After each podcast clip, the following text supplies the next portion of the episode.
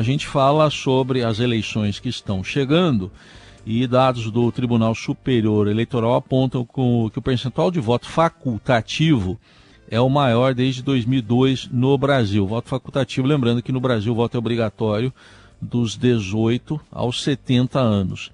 Mas jovens aí, a partir dos 16 podem votar, quem tem mais de 70 também pode, se quiser. É, nas eleições de 2022, total de eleitores registrados é, que não são obrigados a votar estava tá perto aí de 21 milhões, 20 milhões e 900 mil. Isso representa 13,4% do eleitorado, então é, é o maior número desde 2002. E para tentar explicar um pouco esse assunto, que, que, como ele pode impactar nas eleições, a gente convidou o Bruno Silva, cientista político e diretor de projetos do movimento Voto Consciente. Bruno, bom dia e obrigado pela presença aqui no Eldorado.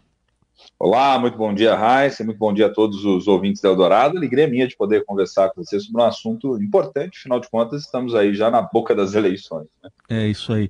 Bom, é, na sua avaliação, o que, que explica esse crescimento do voto, daqui, pelo menos estarem aptos, né? Vamos ver se eles vão votar, mas estarem aptos a votar pessoas aí que têm um voto como facultativo. Olha, Raíssa, eu acho que são duas explicações diferentes a depender da faixa do que nós estamos falando. Por exemplo, quando nós estamos falando dos mais jovens, ou seja, aqueles cujo direito, né, a cidadania aí, do ponto de vista de participação eleitoral, já é permitida, que você bem pontuou, que são os jovens de 16 e 17 anos, a explicação se dá por, algum, por um conjunto de fatores na minha avaliação.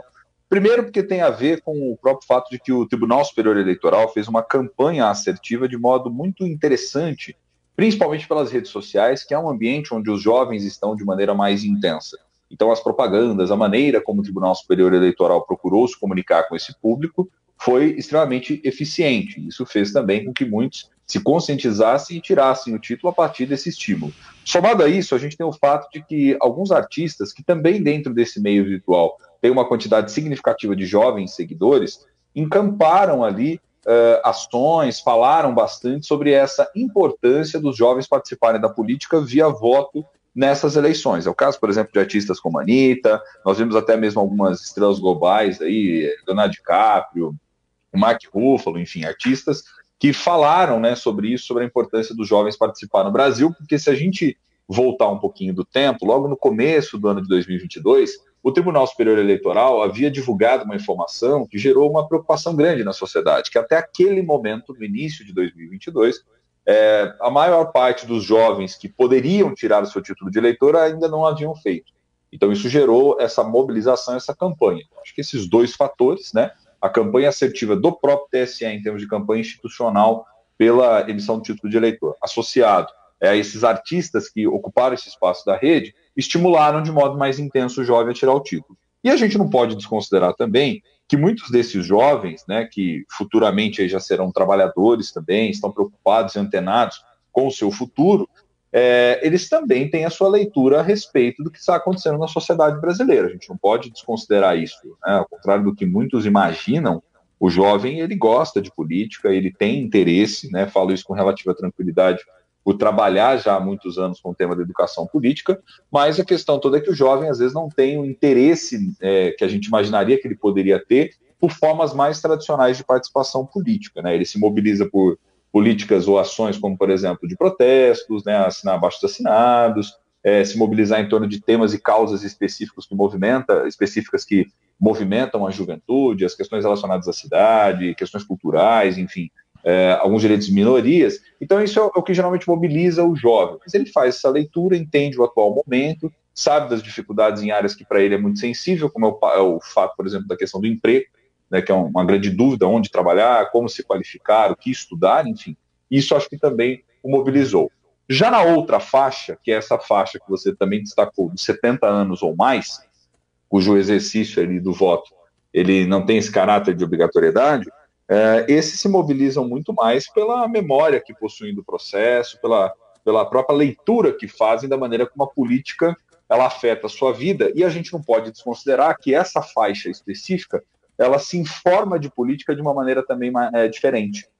Se a gente considerar que boa parte da sociedade brasileira se informa pelos meios considerados mais tradicionais de comunicação, TV, né, esse meio que é o rádio, enfim, é, jornais impressos, etc., esse público tem uma conscientização sobre a importância da sua participação, em virtude principalmente dessa leitura que faz, tanto do seu passado quanto das informações que vai acessando no dia a dia, Raíssa.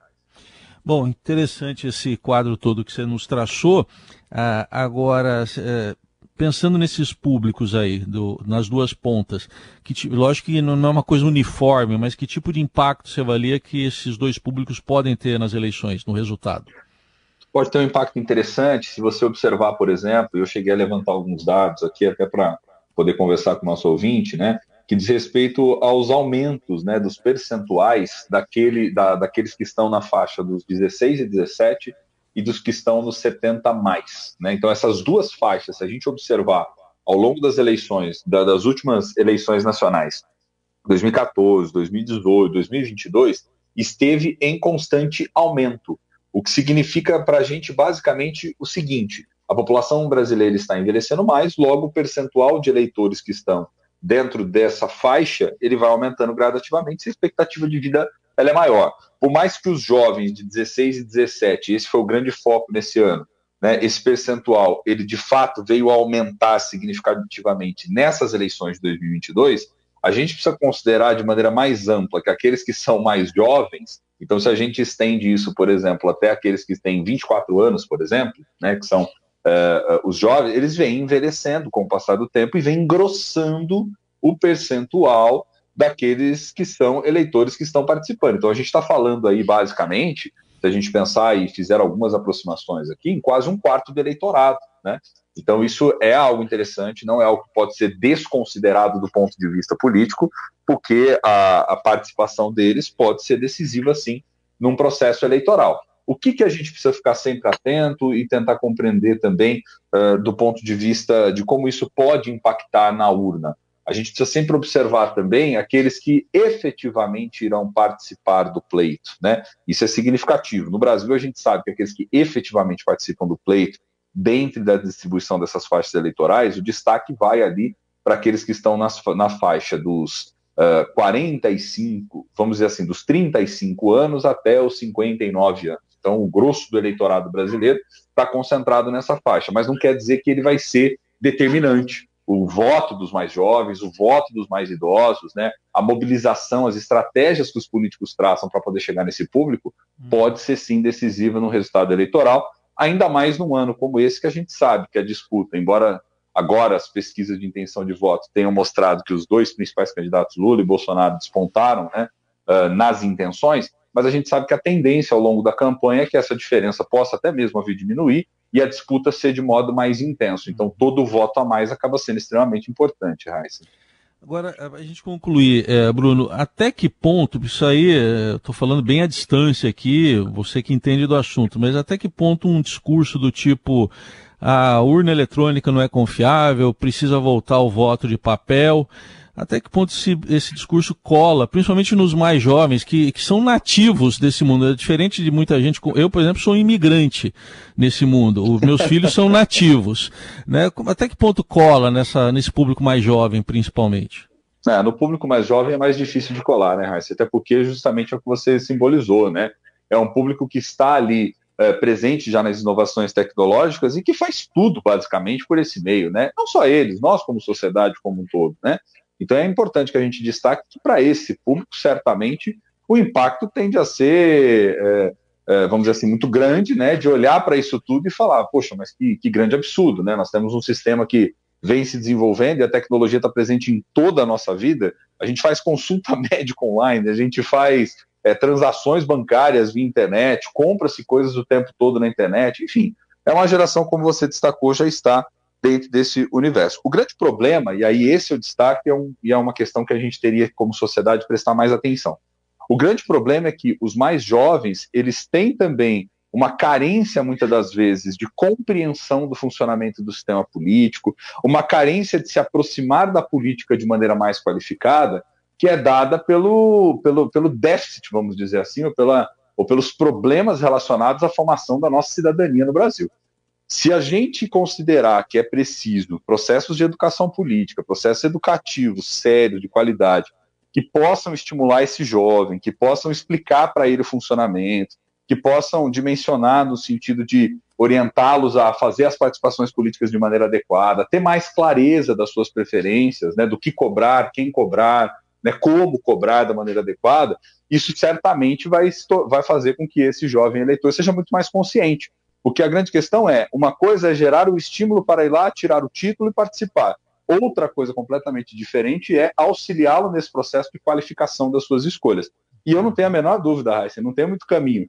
O caminho é educacional. E veja, quem está falando isso não sou só eu.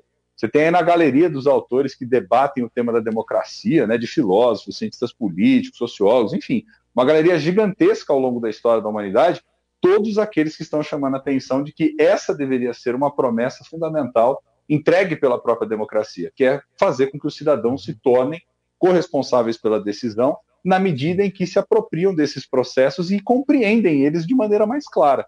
Se não há essa compreensão, consequentemente, qual é o impacto? Desvalorização das instituições, desvalorização da participação política, desvalorização de um acompanhamento mais próximo do representante. Então, a educação tem que entrar como tema, é, tem que entrar como uma estratégia ali central para poder hum. orientar esses jovens também. Muito bem, nós ouvimos aqui no Eldorado Bruno Silva, cientista político, diretor de projetos do movimento Voto Consciente, fazendo uma avaliação desse crescimento percentual uh, de eleitores uh, para os quais o voto é facultativo no Brasil. São eleitores aí de 16 a 17 anos e com 70 anos ou mais. Obrigado e até uma próxima oportunidade. Eu que agradeço, Heisen. Um abraço para você, para todos os ouvintes aí da Eldorado. Até uma próxima. Valeu.